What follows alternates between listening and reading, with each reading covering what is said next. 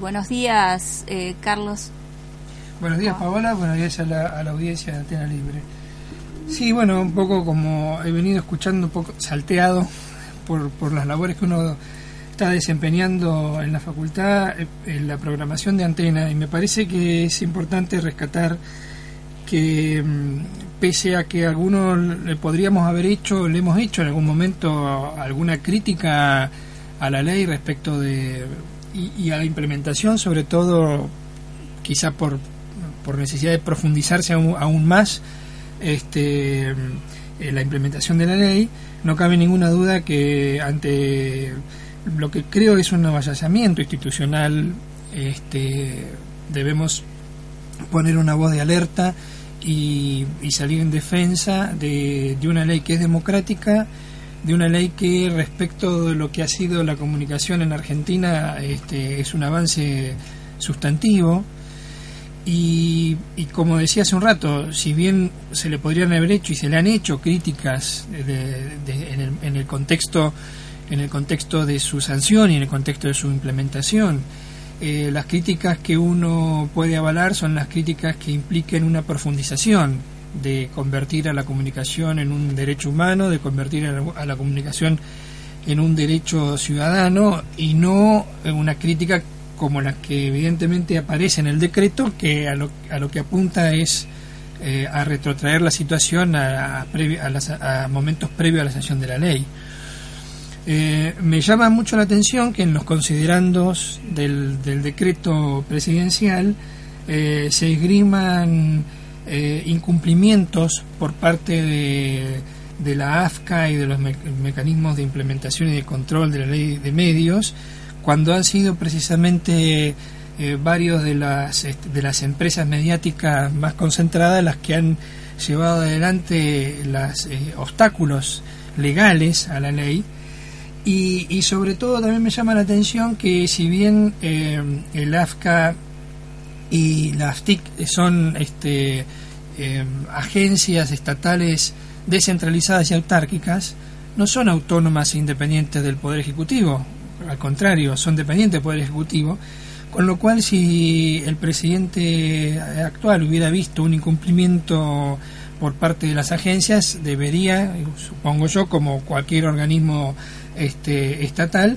haber pedido un informe, haber pedido una serie de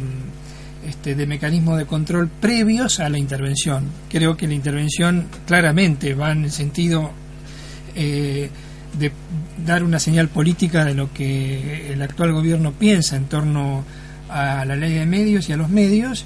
este, y que no, bajo ningún punto de vista, entiendo que eh,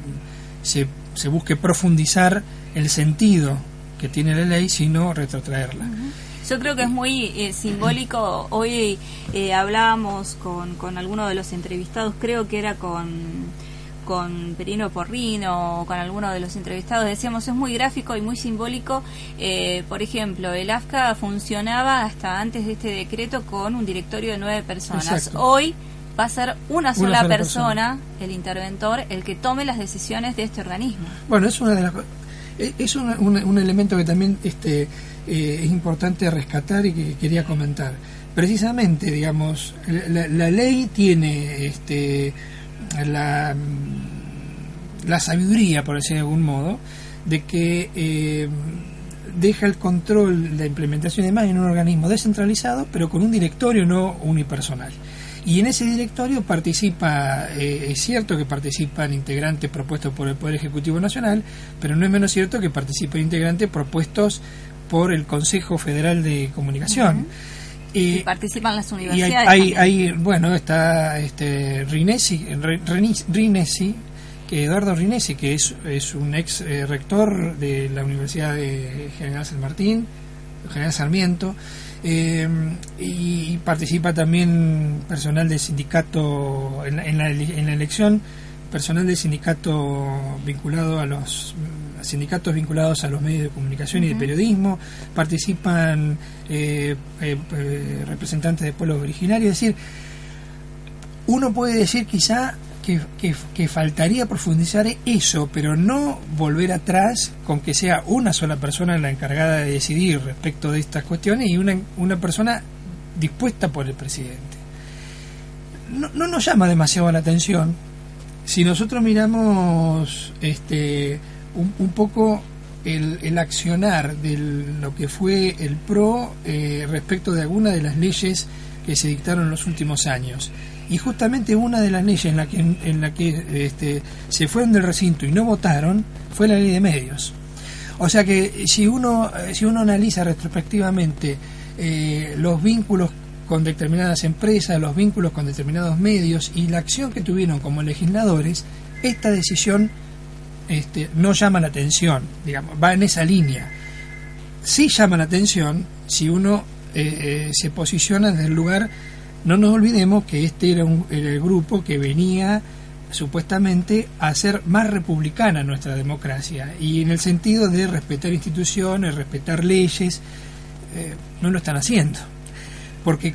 eh, en todo caso esperen un año, si molesta el actual este, presidente del AFCA, esperen un año, eh, dentro de un año vence mandato, se, se busca otro